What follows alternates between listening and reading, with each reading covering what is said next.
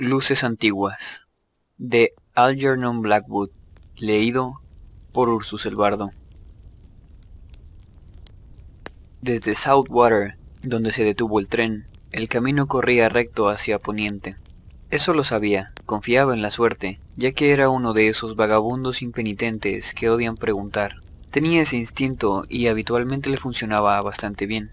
Una milla o poco más en dirección oeste por el camino arenoso, hasta llegar a un paso de cerca a la derecha. Desde ahí cruza a campo traviesa. Verá el edificio rojo justo delante de usted. Echó una mirada, otra vez, a las instrucciones de la postal, y nuevamente trató de descifrar la frase borrada.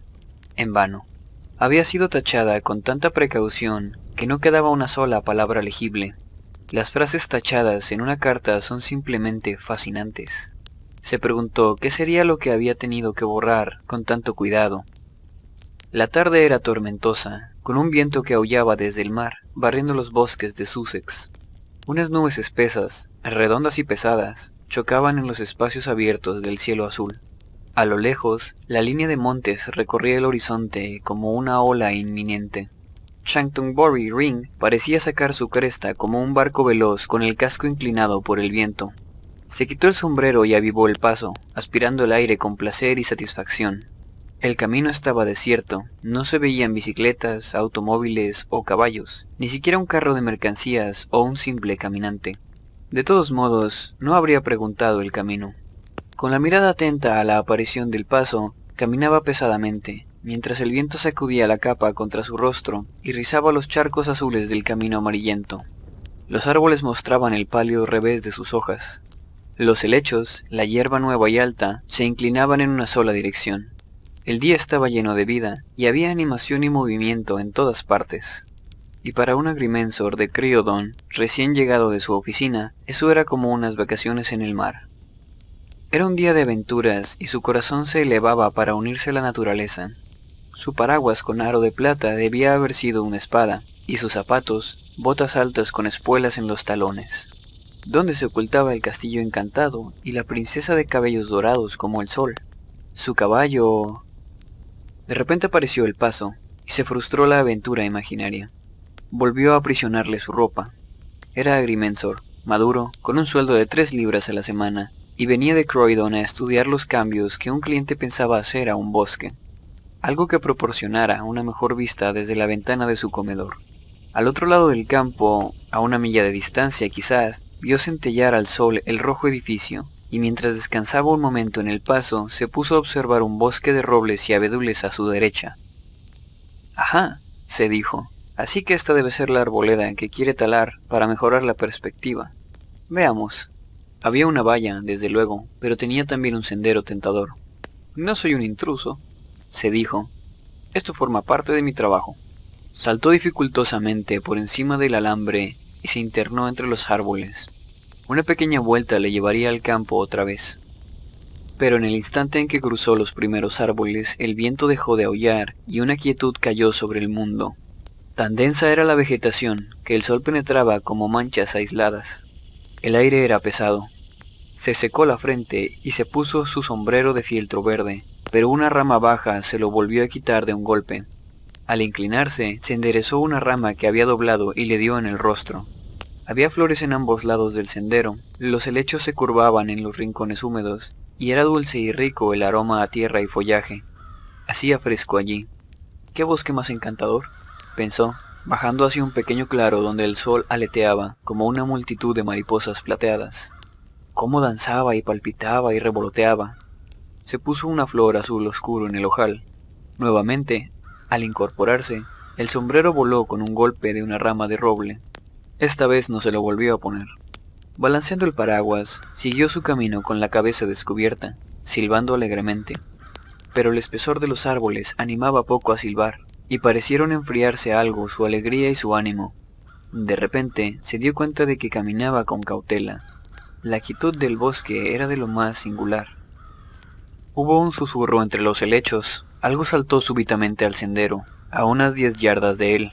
Se detuvo un instante, alzando la cabeza, y luego se zambulló otra vez en la maleza a la velocidad de una sombra. Se sobresaltó como un niño miedoso, y un segundo después se rió de que un mero faisán le hubiera asustado. Oyó un traqueteo de ruedas a lo lejos, en el camino, y sin saber por qué, le resultó grato ese ruido. El carro del viejo carnicero, se dijo. Entonces notó que iba en dirección equivocada y que, no sabía cómo, había dado media vuelta, pero el camino debía quedar detrás de él, no delante. Se introdujo apresuradamente por otro estrecho claro que se perdía en el verdor. Esta es la dirección, por supuesto, se dijo. Me han debido distraer los árboles y de repente descubrió que estaba junto al alambre que había saltado para ingresar. Había caminado en círculos.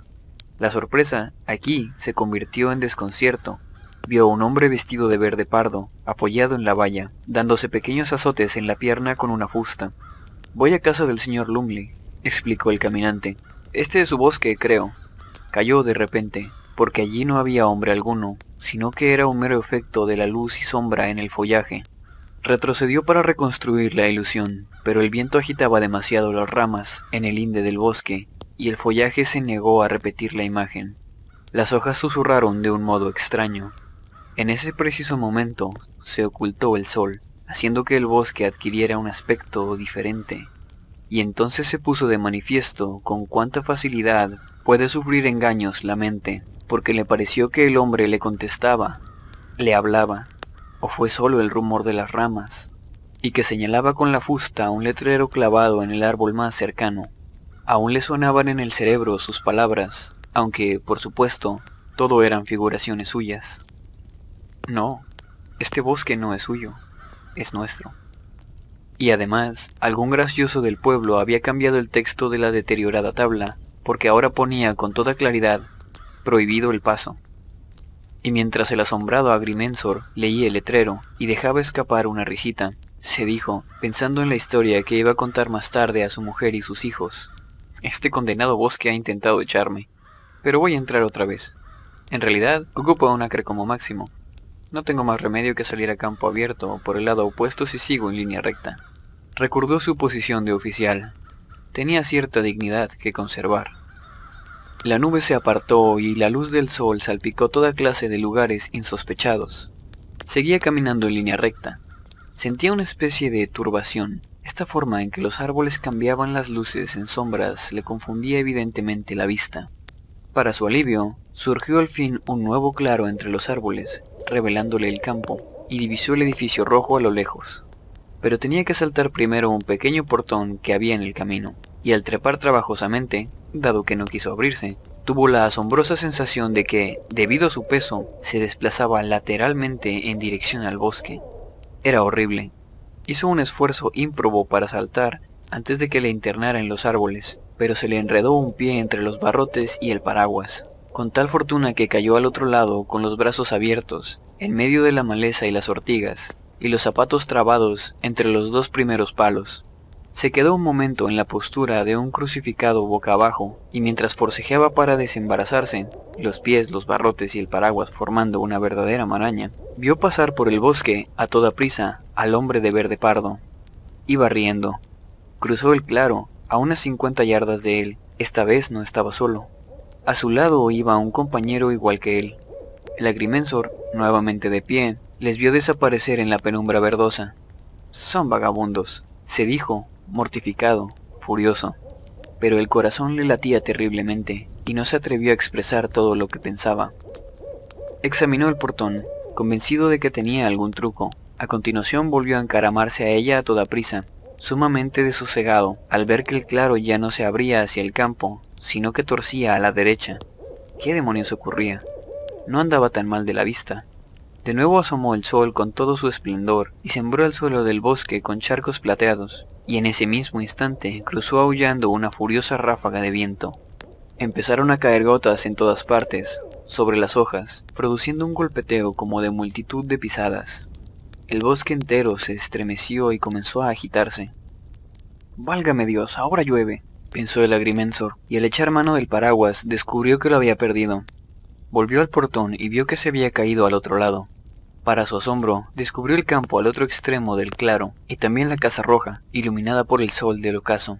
Se echó a reír entonces, porque, naturalmente, en su forcejeo con los barrotes se había dado la vuelta había caído hacia atrás y no hacia adelante. Saltó el portón, con toda facilidad esta vez, y desanduvo sus pasos. Descubrió que el paraguas había perdido su aro de plata.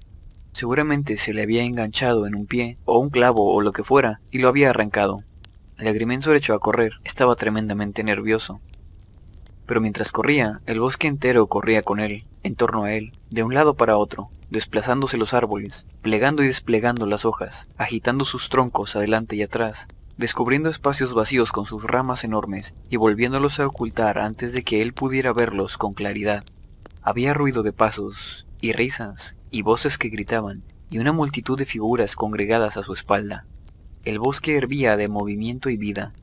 Naturalmente, era el viento, aunque producía en sus oídos el efecto de voces y risas, en tanto el sol y las nubes, al sumir el bosque alternativamente en sombras y en cegadora luz, generaban figuras. Pero no le gustaba, y corrió todo lo veloz que sus vigorosas piernas le permitieron. Estaba asustado. Ya no le parecía un percance para contarlo a su mujer y sus hijos. Corría como el viento. Sin embargo, sus pies no hacían ruido en la hierba blanda y musgosa.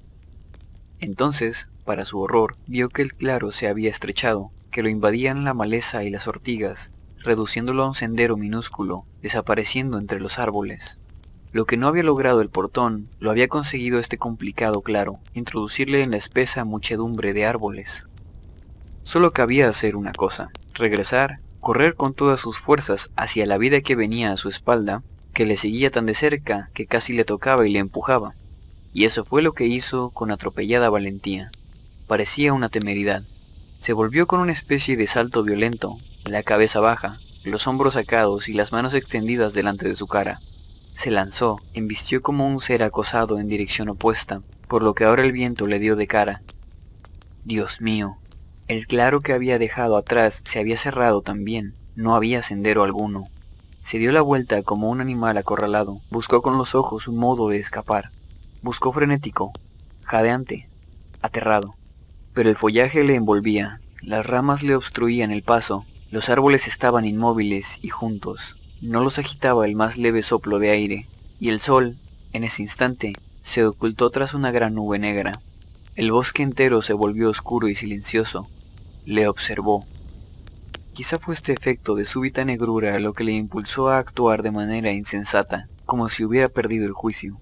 El caso es que, sin detenerse a pensar, se lanzó otra vez hacia los árboles. Tuvo la impresión de que le rodeaban y le sujetaban de manera asfixiante, y pensó que debía escapar a toda costa. Escapar, huir a la libertad del campo y el aire libre. Fue una reacción instintiva, y al parecer embistió contra un roble que se había situado deliberadamente en el centro del sendero para detenerlo. Lo había visto desplazarse, siendo como era un profesional de la medición, Acostumbrado al uso del teodolito y la cadena, tenía experiencia para saberlo. Cayó, vio las estrellas, y sintió que mil dedos minúsculos tiraban de sus manos y sus tobillos y su cuello. Sin duda se debía a las ortigas.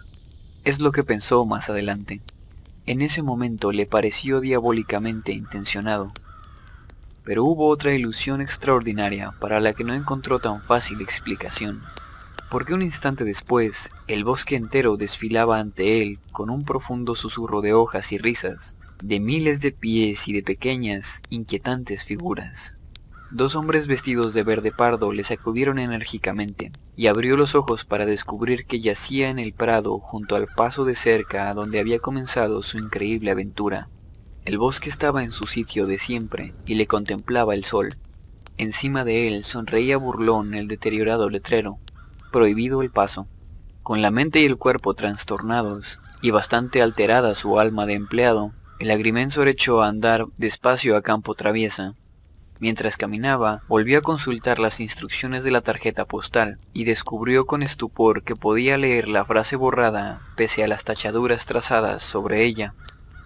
Hay un atajo que cruza el bosque, el que quiero talar, si lo prefiere aunque las tachaduras sobre si lo prefiere hacían que pareciera otra cosa. Parecía decir, extrañamente, si se atreve. Ese es el bosquecillo que me impide la vista de las lomas, explicó después su cliente, señalándolo desde el otro extremo del campo y consultando el plano que tenía junto a él. Quiero talarlo, y que se haga un camino así y así. Indicó la dirección en el plano con el dedo.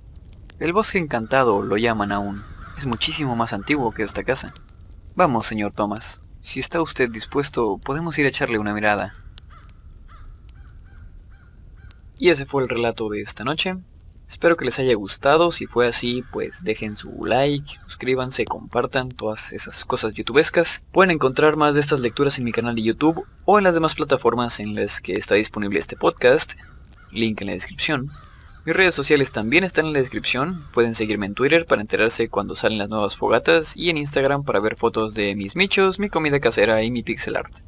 Además está mi Patreon donde si me apoyan con un dólar al mes tendrán acceso a versiones HD de mi pixel art. Nos vemos la próxima fogata.